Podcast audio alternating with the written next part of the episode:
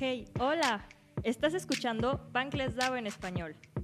Bienvenidos al viaje Bankless. En este podcast escucharás todo acerca de criptomonedas y finanzas descentralizadas. En cada episodio escucharás a diferentes personas, ya que en el equipo de Bankless DAO en español somos varios los que queremos compartir y seguir construyendo para que más personas aprendan sobre estos increíbles temas que todos deberíamos de estar hablando. Comenzamos.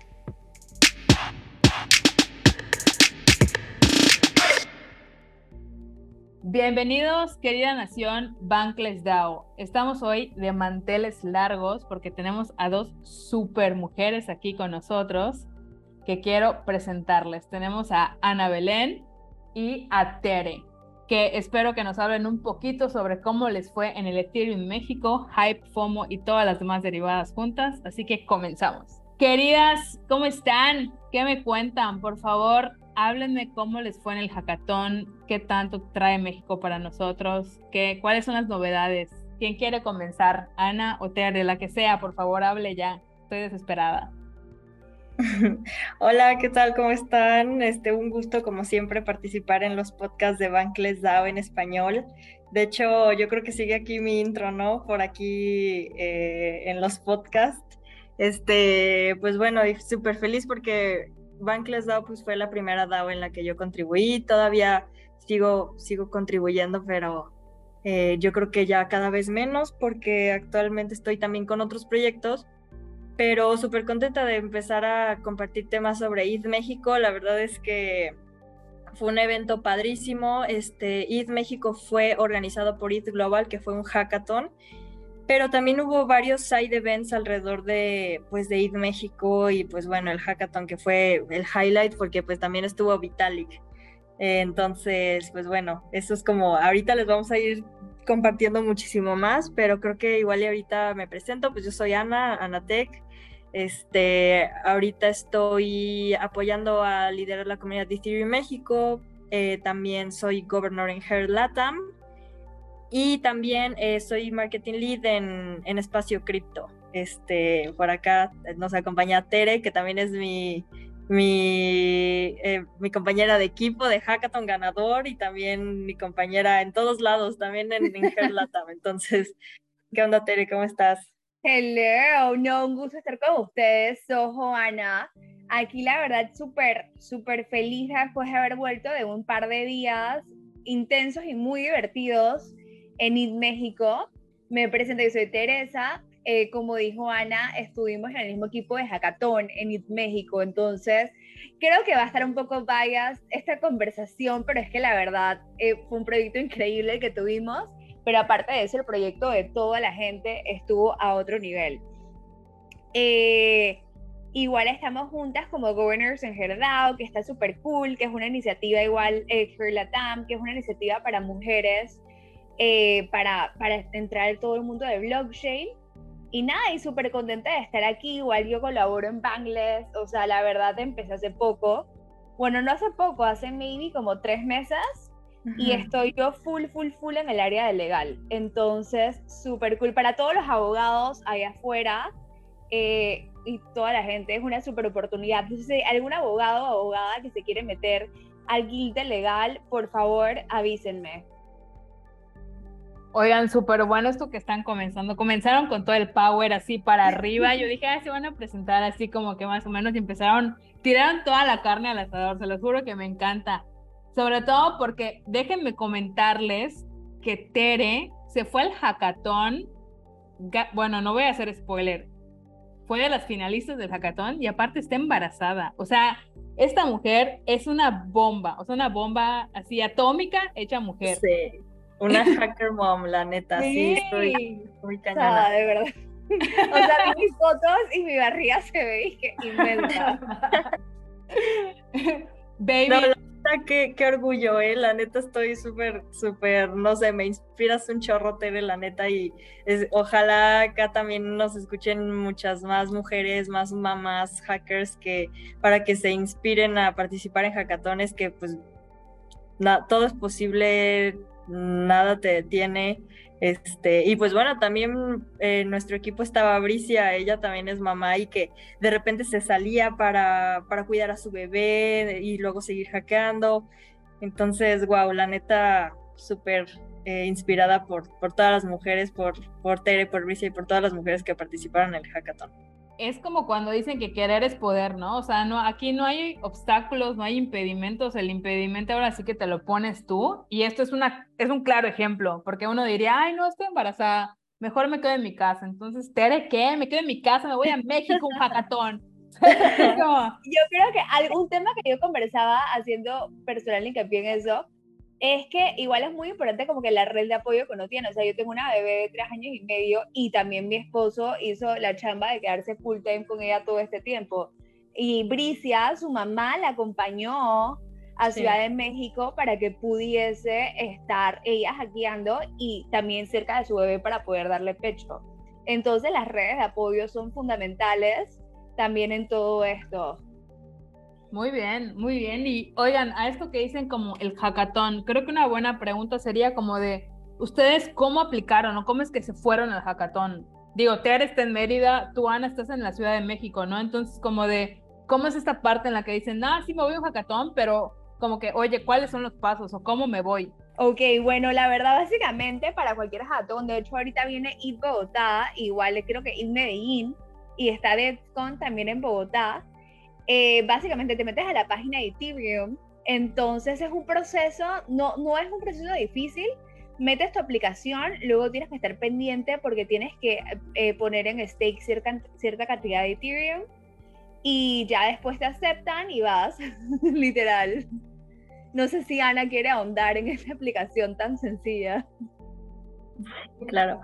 Este, pues bueno, primero yo creo que las personas aquí se van a preguntar qué es un hackathon. Bueno, algunas personas, quizá algunas personas ya han participado, pero un hackathon pues es un evento normalmente de tres días en donde pues la gente se reúne y te divides por equipos para crear un proyecto desde cero.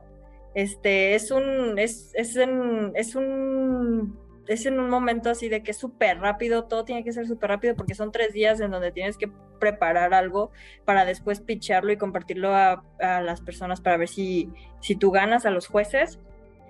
Entonces, esto es un hackathon y pues bueno, ETH México fue organizado por ETH Global.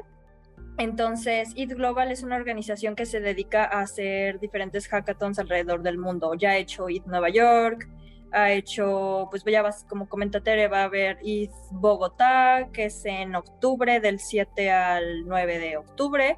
Por de, hecho, si quieren participar, váyanse luego, luego a la página de ethglobal.com, ahí les va a salir la opción de ETH Bogotá para que, para que se registren.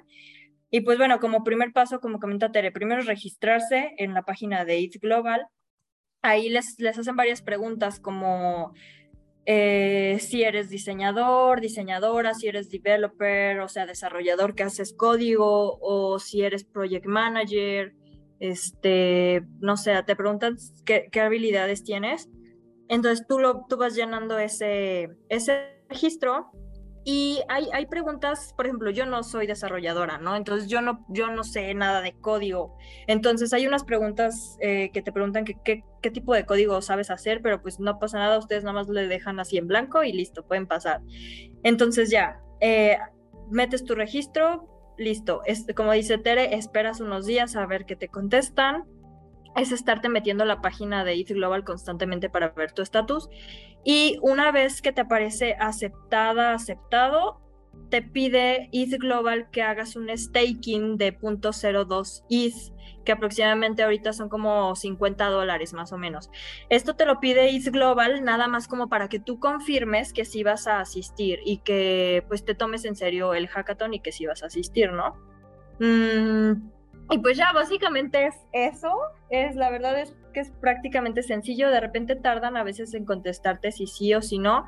Si tardan mucho, pues yo les recomiendo que regresen a la aplicación para ver si pueden mejorar alguna descripción de su perfil o bien se pueden meter después al Discord de ETH Global o al Twitter o algo así para preguntarles qué onda con el estatus de su aplicación.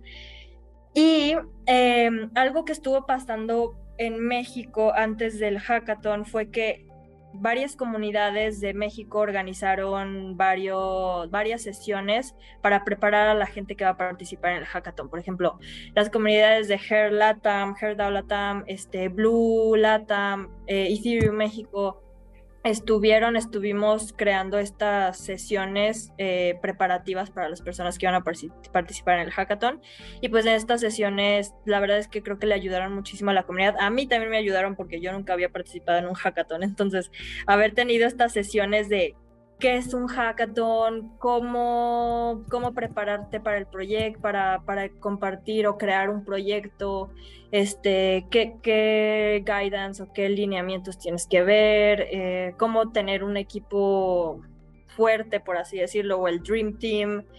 Este tipo de sesiones son, fueron oro para mí, la neta, por ahí un, un eh, como un aplauso a, a Lau, a Laura, Lau Oxinamu, a ver si escucha este podcast después, que la neta ella se estuvo rifando con estas, un buen con estas, este tipo de capacitaciones, entonces esto me ayudó un buen para, para el hackathon, la verdad, y pues ya después es que te acepten y, y es asistir al hackathon.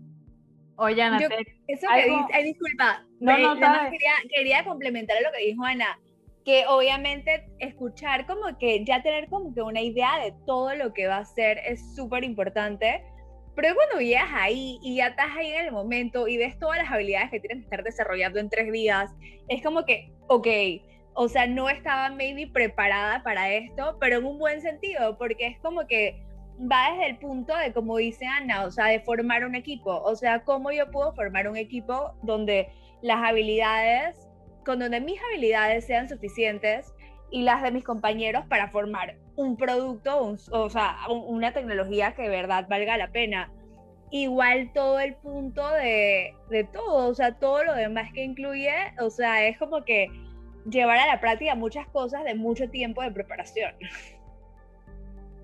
Oigan, a mí algo que, que, me gusta mucho que las dos comentaron es como las habilidades y la parte en la que creo que de un tiempo para acá la parte de los hackatones ha sido como mucho más abierta a muchas otras skills, ¿no? Porque antes era como de hackatones, era como super programadores y tenías que saber como mucho de código. Entonces como que al final es como de todos tenemos cosas que aportar, aunque no seas como ultra programador o programadora, como que hacer equipos, por ejemplo, eh, me gustaría saber en el equipo de ustedes que ya no, vayamos como ondeando en, en, el hackathon, ahorita que acaban de, participar en el Ethereum México, cuál fue su producto, cuál fue su proyecto, quiénes conformaban su equipo, todo esto. Súper, o sea, por ejemplo, en el equipo de nosotros, eh, había, habían tres perfiles que eran de non-devs y dos perfiles de dos devs. O sea, lo máximo para un hackathon de Ethereum, no sé si en todos, yo creo que sí, es de cinco personas. Entonces, en nuestro caso, eh, por ejemplo, yo estaba, es que todas hicimos de todo. o sea, creo que fue como una mezcla de habilidades, eh, porque obviamente la parte de los contratos, eh, de los smart contracts, sí te había como una persona especializada en esta, esta cuestión, pero por ejemplo estaba que era Ulash de Turquía, luego estaba Nico, eh, que es de, de, de, Argentina, que al igual es de developer, que, pero que también sabe de, de toda la parte de diseño y todo esto, entonces ayudó a hacer la página web que le quedó súper bien. Luego estábamos Ana Bricia y yo, que somos como que del área non-tech, o sea, yo creo que Ana, yo puedo, puedo decir que es relaciones públicas, porque la neta, y aparte, es que fueron muchos factores, porque habíamos iniciado el hackathon con una idea que al final no se culminó, hicimos una completamente diferente y también mucho, fue mucho también el trabajo de de convencimiento por parte de Ana para que en realidad ejecutáramos esa idea, porque creo que no estábamos al 100% convencidos. Entonces, es un cúmulo de muchas habilidades y de, o sea, y mucha, de muchas cosas. O sea, no te puedo decir que cada quien tenía un rol específico porque todos estaban malavariando, porque era un tema muy complejo. La verdad creo que nuestro equipo fue, fue muy así, de que pues teníamos a dos devs, entre ellos pues se organizaban entre ellos, pues la neta es que nosotros no podíamos hacer mucho, pero entre Tere, Bricia y yo pues llevamos toda la parte de el escrito, por ejemplo, Teresa es buenísima para todo lo escrito, entonces... Eh, eh, ahí, pues, por ejemplo, ahí nos dividimos Tere y yo, ¿no? Y Bricia, de que Bricia agarraba una parte de la información para después plasmarla en el documento y las ideas, yo también, y ya Tere le, daba como más, más forma y todo. Ella llevó como más la parte del project management, eh, pues yo, como dice Tere, pues la parte de business development, también hay cosas de diseño, eh, unas cosas como de eh, creamos ahí la página de Twitter, creo que esa la hizo Tere, no me acuerdo, pero ahí como que ahí estábamos como combinando habilidades, viendo qué faltaba, qué no, y entre cada una llevaba, se llevaba la tarea de, hacerlo. Pero algo importante es que, por ejemplo, un Dream Team o el el equipo ideal está conformado por una desarrolladora o un desarrollador, eh, un diseñador o diseñadora, una persona que sea project manager, otra persona que a lo mejor sea la de la idea o que sepa pitchear súper bien el proyecto, o sea, que sepa compartirle a los jueces o a las personas sobre de qué es tu proyecto eh, y, que, y que sea súper buen storyteller. Y me falta otra persona, me falta otra habilidad, no me acuerdo. Mm. ¿Dijiste la de UX UI o ese no? Pues sí, diseñadora o de UX UI, ajá. Pero sí, básicamente esos son como las personas que deben estar en tu equipo. Pero bueno, al final, pues nosotras teníamos dos devs, pero entre nosotras, pues ahí sacamos todo. Entonces, pues bueno, Oigan, ¿y de qué trataba su proyecto? Porque yo ya, o sea, ya estoy como súper full con el equipo, pero ahora quiero saber como de qué trataba el proyecto. Sí, súper. Pues ve, haz de cuenta que nuestra, nuestro proyecto es una, es una herramienta, es un bien público para la comunidad de Ethereum que informa cuando hay un un bloque huérfano o un, sí, un bloque huérfano en la blockchain, alerta a la comunidad o, es, eh, o aparece en el dashboard cuando aparece un bloque huérfano. Y haz de cuenta que estos bloques huérfanos a veces son creados de manera accidental, pero hay veces que son creados por, eh, intencionalmente. Y esto es peligroso porque en estos bloques huérfanos es donde eh, puede haber censura, o sea, es donde se pueden ya no, ya no aparece información de las transacciones, por ejemplo, de la blockchain. Entonces, esto es un problema porque esto ah, puede crear un ataque, pues un ataque a la blockchain de Ethereum y también pues crear censura dentro de la blockchain. Entonces, nuestro proyecto, digamos que es, es una herramienta que puede cambiar y puede salvar al ecosistema completo en general y pues a toda la pues sí, al ecosistema completo en general realmente. De hecho, ahí, ahí decimos que pues es el proyecto para salvar Ethereum. Que bueno, de repente esta, esta, esta herramienta eh, puede ser que... Bueno, no, ahí sí le voy a cortar. Listo. No, es que sí, es que la verdad es que esto que te explicó Ana, yo creo que a todos nos tardó un fin de semana entenderlo, bueno, por lo menos a mí, para ser sincera, porque es un tema muy complejo, es un tema muy técnico. Entonces, básicamente es eso, o sea, nosotros lo que queremos hacer, eh, lo, lo que hicimos a través de Ethereum Uncensored y que planeamos continuar haciendo, es poder informar a la comunidad, o sea, sobre cuando estos bloques huérfanos traen cierta otra información que nos da a entender que hay, hay tipo de censura. Por ejemplo, que las transacciones están siendo no procesadas por los mismos validadores o que son las mismas transacciones. Entonces, es como que es como un análisis de datos que lo que hace es informar a la comunidad y le, como que le da estas alertas rojas de decir como que, oye, aquí hay una posible censura. Y como sabemos, de los principales valores que tiene Ethereum es toda la parte de resistencia a la censura y que, y que verdaderamente haya un ecosistema con este tipo de valores eh, y respaldarlo es algo que buscamos hacer a través de este proyecto. Oigan, ¿su proyecto lo pudieran ver como aplicado a algún sector en específico o es como para cualquier sector? Para todos los, los sectores, ahora sí que puede ser yo persona, una inmobiliaria, o sea, cualquier persona que use blockchain al final, ¿no? O sea, cualquier persona que use la criptomoneda de Ethereum puede usar como este servicio de ustedes. Ana, dinos tú la frase con la que iniciaste el pitch de, de, del jurado.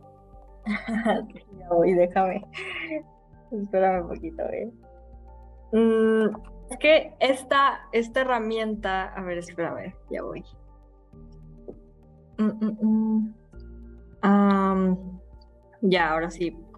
Sobre tu pregunta de si, de si esto puede ser utilizado por cualquier industria o algo así, pues es que en realidad esta herramienta impacta a todo el ecosistema. O sea, cualquier proyecto que esté sobre Ethereum, ninguna podría funcionar si Ethereum no, no se mantiene como eh, resistente a la censura. Entonces, esta herramienta, este bien, esta herramienta de bien público que estamos haciendo, pues es para evitar posibles ataques a la blockchain de Ethereum en general. O sea, esto, esto impacta todo el ecosistema. Entonces, cualquier persona va a poder utilizar este dashboard o esta, esta página para revisar, ok, este, se están creando bloques huérfanos, sí, no, ok.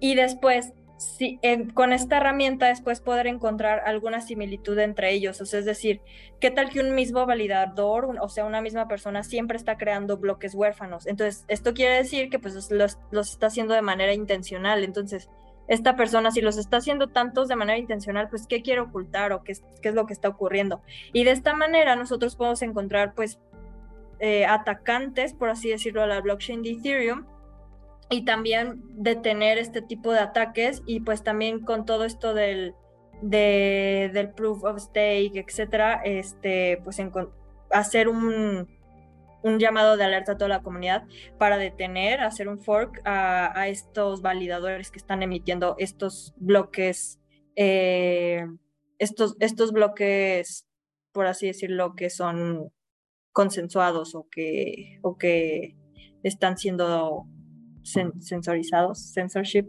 ya, sí. Censurados. Censurados. Oye, yo lo veo algo así como un se busca, o sea, como esos anuncios de como de se busca, sí, lo ubican, como de se busca, pero así como de esta dirección, ¿no? O sea, como esta dirección está creando bloques ahí medio raros, entonces como que ojo, ¿no? O sea, porque esta dirección está medio rara. Y con todo esto, y con todo esto de, de, de la web 3, pues así como hay el bien, hay el mal, ¿no? Entonces como que esta parte en la que ustedes como que detectan esto, a mí me parece increíble. O sea, no se me había ocurrido hasta ahorita que lo escuché, pero es lo que pasa con todas las ideas, ¿no? Es como de, ay, contras, no lo pensé, pero se me hace como, como súper bueno y que, y que soluciona un problema, porque al final creo que la Web3 es esa parte en la que se tienen que solucionar estos problemas o estos huecos que vamos viendo, que van saliendo, y, me encanta, de verdad que me encanta, o sea, me encanta la propuesta, me encanta que se hayan como compenetrado súper bien, es la primera vez que trabajan juntas todas o bueno, el equipo. O sea, eh, ya habíamos trabajado juntas con Gerda, con Gerlatam. Ajá. Entonces creo que ya por ahí ya sabíamos como que cada quien qué es lo que hacía mejor. Y bueno, y Bricia vivimos en la misma ciudad. Entonces nos vemos todo el tiempo. Pero por ejemplo, creo que fue súper chévere que o sea, no, ninguna de las tres planeamos trabajar juntas para el proyecto, pero fue como que, hey, vamos a unirnos. Y también con, con Nico y con Ulash, que fue como que, ok, nos acabamos de conocer, pero vamos a hacer un equipo. Entonces creo que eso estuvo súper chévere. Ya sé, y ahora ya tenemos un proyecto que, que pues va a seguir y ya, ya estamos, estamos trabajando de la mano de a la par con Ethereum Foundation, nos están apoyando para, para, para seguir el proyecto. Entonces, pues estamos súper contentos y contentas porque pues sí es un proyecto muy significativo para la comunidad y para la comunidad de Ethereum en general. De hecho, cuando estábamos allá arriba, Vitalik nos tomó fotos, aplaudió, bueno, le hizo así como con sus manitas de que, no sé si han visto las fotos de que le hace así como aplaudiendo. Este, también Stani, el fundador de AVE y de Lens, él nos, nos hizo un tweet sobre nuestro proyecto, también, también la directora de The Graph. Entonces, la neta es que es un proyecto súper, súper cool que la neta sí tiene mucho, mucho impacto, porque pues bueno, mm, es un tema muy técnico, la verdad yo creo que vamos a, tendríamos que dar otra sesión para hablar de todo este tema, porque es muy, muy técnico, pero pues en la blockchain eh, hay una posibilidad de, una, de que una blockchain sufra un ataque. Eh, y esto puede pasar en Ethereum, puede pasar en Bitcoin. Y Ethereum por eso está haciendo este cambio de proof of work a proof of stake para que después, eh, si alguien quisiera hacerle un ataque a Ethereum, sea más fácil recuperarse. Pero pues este tipo de ataques es muy difícil, la neta, puede ser que nunca se llegue a pasar. Pero esta herramienta ayuda a que si alguien lo quiere hacer, nosotros luego lo va a decir, no, alguien lo está intentando o alguien, alguien está haciendo eh, bloques maliciosos, entonces luego, luego, entre la comunidad es una alerta, la comunidad hace un fork para que eh, separe esa, ese ataque, ¿no? Entonces la neta es que, pues es una herramienta que, pues va a impact impacta todo el ecosistema en general. Entonces decimos que va a salvar Ethereum o que salva Ethereum, entonces creo que por eso estamos muy emocionadas de, este proyecto, la verdad. Pues imagínense, o sea, ahí tenían a Vitalik aplaudiéndolas, o sea, que esto puede pasar, o sea, ahora sí que en la web 3 todo puede pasar. Y de verdad lo repito, no porque yo las tenga aquí nada más de invitadas, o sea, se me hace un proyecto muy cool, que obviamente va a tener no solo repercusión en todos y en toda la comunidad, sino que el otro día también vi un tweet que habían puesto así como de en junta con el equipo. Y eso me gustó, que como que siguieron todo el proyecto. Y ahorita que ya comentaron que están como, están teniendo como becas o apoyos para seguir con el proyecto, la verdad es que me parece increíble, porque a veces muchas ideas de hackathon se quedan en hackathon y como que ya todos se van y como que nunca más se vuelve a ver y todos como que muy felices pero me parece súper increíble lo que, lo que lograron, lo que están logrando y lo que van a lograr. Así que un aplauso de verdad para ustedes. Estoy muy, muy orgullosa de verdad. Yo creo que eso que dices es un eje fundamental. Por ejemplo, ayer que tuvimos la sesión eh, con todas las scholars de Herlatam, de Herlatam eh, estábamos preguntando justo eso, o sea, ¿cuántas de ustedes eh, buscan seguir con sus proyectos? Y la verdad, creo que muchísimas personas dijeron como que, hey, la verdad, yo sí quiero seguir con el proyecto y lo van a seguir haciendo. Entonces creo que esa parte igual está increíble. O sea, también hay que entender como que, bueno, a lo mejor seguir un proyecto está complicado, pero es que hay tantas ideas como súper chéveres. Por ejemplo, Laura y Doris tuvieron en su equipo el tema de recuperar eh, las llaves privadas de, los wallets, que creo que es un súper que es un super problema.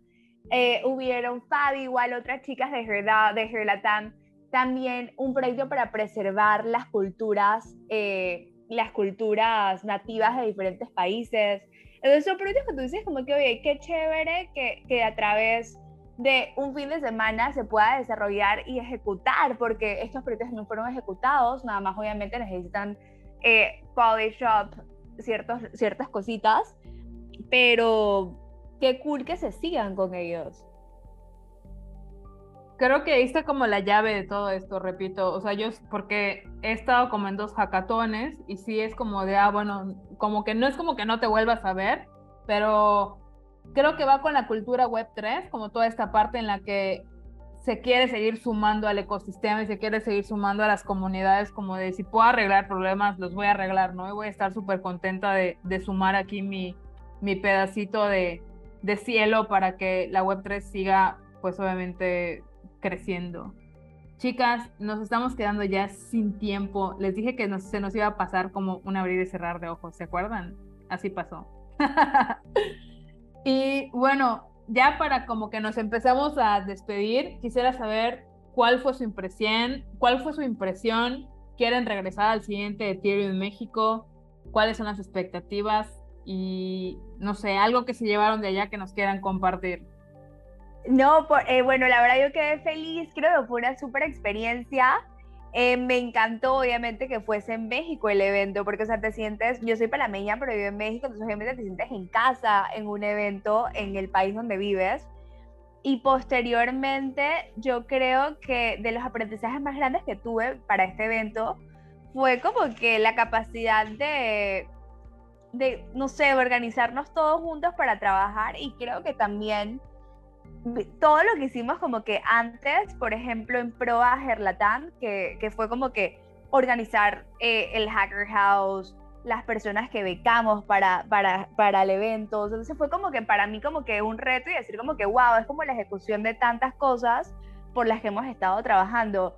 Y que si quiero ir al próximo en México, claro, o sea, por mí a todos los siguientes hackatones, Y de hecho las invitamos a, sumarse a, todas las becas que hayan por allá afuera. Sé que Blue Dao ya lanzó sus becas, Her, Latam también va a lanzar sus becas. De un montón de protocolos y un montón de organizaciones hay becas para poder ir a estos eventos. Y creo que está increíble también poder, o sea, cuando es un primer approach y, o sea, a veces uno no tiene plata para estos eventos como extracurriculares fuera del trabajo o de la universidad, lo que tú estés haciendo. Y el hecho de tener no solamente la parte económica, el apoyo económico, pero el apoyo de una comunidad que está atrás tuyo, y es que, hey, vamos a este evento, vamos a hackear, eh, creo que es súper importante. La verdad, yo estoy súper contenta con todo lo que ocurrió. O sea, para la comunidad de México, para la comunidad de Latinoamérica, creo que es un eh, fue súper importante este, este, este evento. Eh, fue mi primer hackathon, entonces pues claro que estoy súper feliz hasta haber estado en un equipo de finalistas. Este, y pues bueno, de hecho les quería compartir algunos eh, números. Hubieron 580 asistentes en este evento de ETH México organizado por ETH Global, 400, más de 400 hackers y este, hubo también de personas de 27 países, el 65% de los asistentes eran de América Latina, entonces eso está, es, una, es un número increíble, la verdad. Y 46% nuevos en Web3. La neta, mucha gente nueva, o sea, que no sabía nada de cripto, pero que su primer su primer momento de Crypto y Web3 fue el hackathon, o sea, esta gente que participó y que además se ganó bounties por participar en el proyecto, bueno, participar en el hackathon, creo que tuvo una inducción así de a Web3 en menos de 24 horas súper rápido, en menos de 72 horas, este.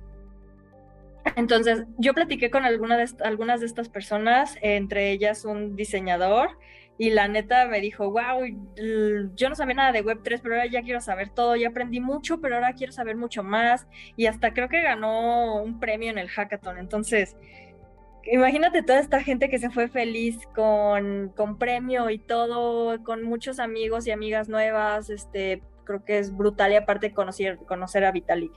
Este, creo que, creo que este evento y aparte los que vienen como ETH Bogotá y DEFCON en, en Bogotá también. Eh, no sé, van a, van a ver que después de todos estos eventos ya cada vez va a haber más builders, más gente que construya eh, de Latinoamérica en Web3, o sea, que esté trabajando realmente en proyectos o que incluso se convierten en founders de, empresas, de proyectos, o sea, de aquí, de los hackathons salen muchos founders de, de, empresas, de proyectos que, que los contratan después en, en, proyectos de Web3. Entonces, eso me emociona un buen, que va a haber muchos más builders, más founders de América Latina en tecnología y sobre todo en Web3.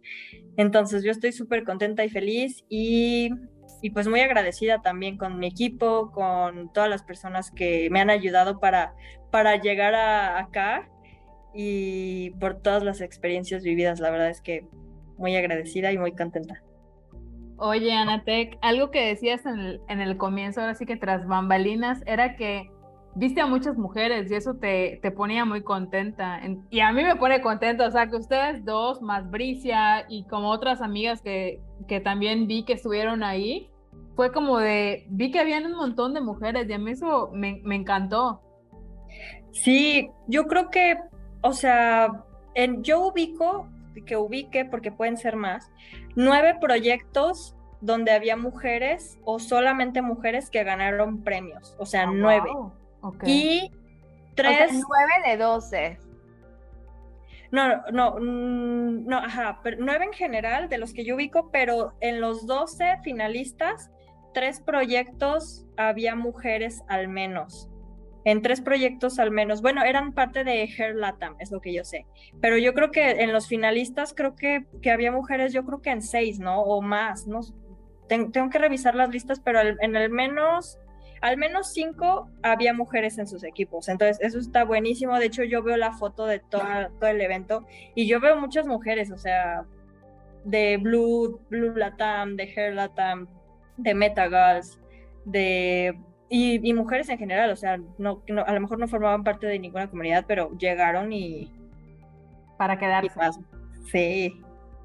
Oigan, chicas, quisiera quedarme con ustedes platicando de verdad todo el día, todo el fin de semana, casi casi jacatón de plática, pero sin embargo ya nos, ya nos vamos a tener que ir. Les agradezco muchísimo esta participación con nosotros, que obviamente sea la primera de muchas, que además vayan a muchos más hackatones y yo con ustedes para que hagamos esto más con más salsa. Y bueno, quisiera saber sus últimas palabras, lo que sea que quieran compartirnos, una frase, una palabra, lo que quieran. Sí, no, pues muchísimas gracias a Bankless DAO en español por, por invitarnos, por invitarme, Sojo, mil, mil gracias. Eh, cual, yo, les, yo les quiero invitar a que vayan a los eventos de, de Web3, eh, van a conocer a muchas personas, es buenísimo. También anímense a participar en los hackathons, sin pena, para muchos, muchas personas es la primera vez, entonces no pasa nada. Acérquense a su comunidad favorita para que, para que los guíen, les guíen y, eh, no sé, pues ah, sigamos, ah, no sé, eh, comiencen a aprender más cosas de Web3 para que haya más builders o gente trabajando en Web3, haciendo proyectos y demás. Y pues pueden seguirme en mis redes sociales, es arroba anatec-eth en mi Twitter y en Instagram.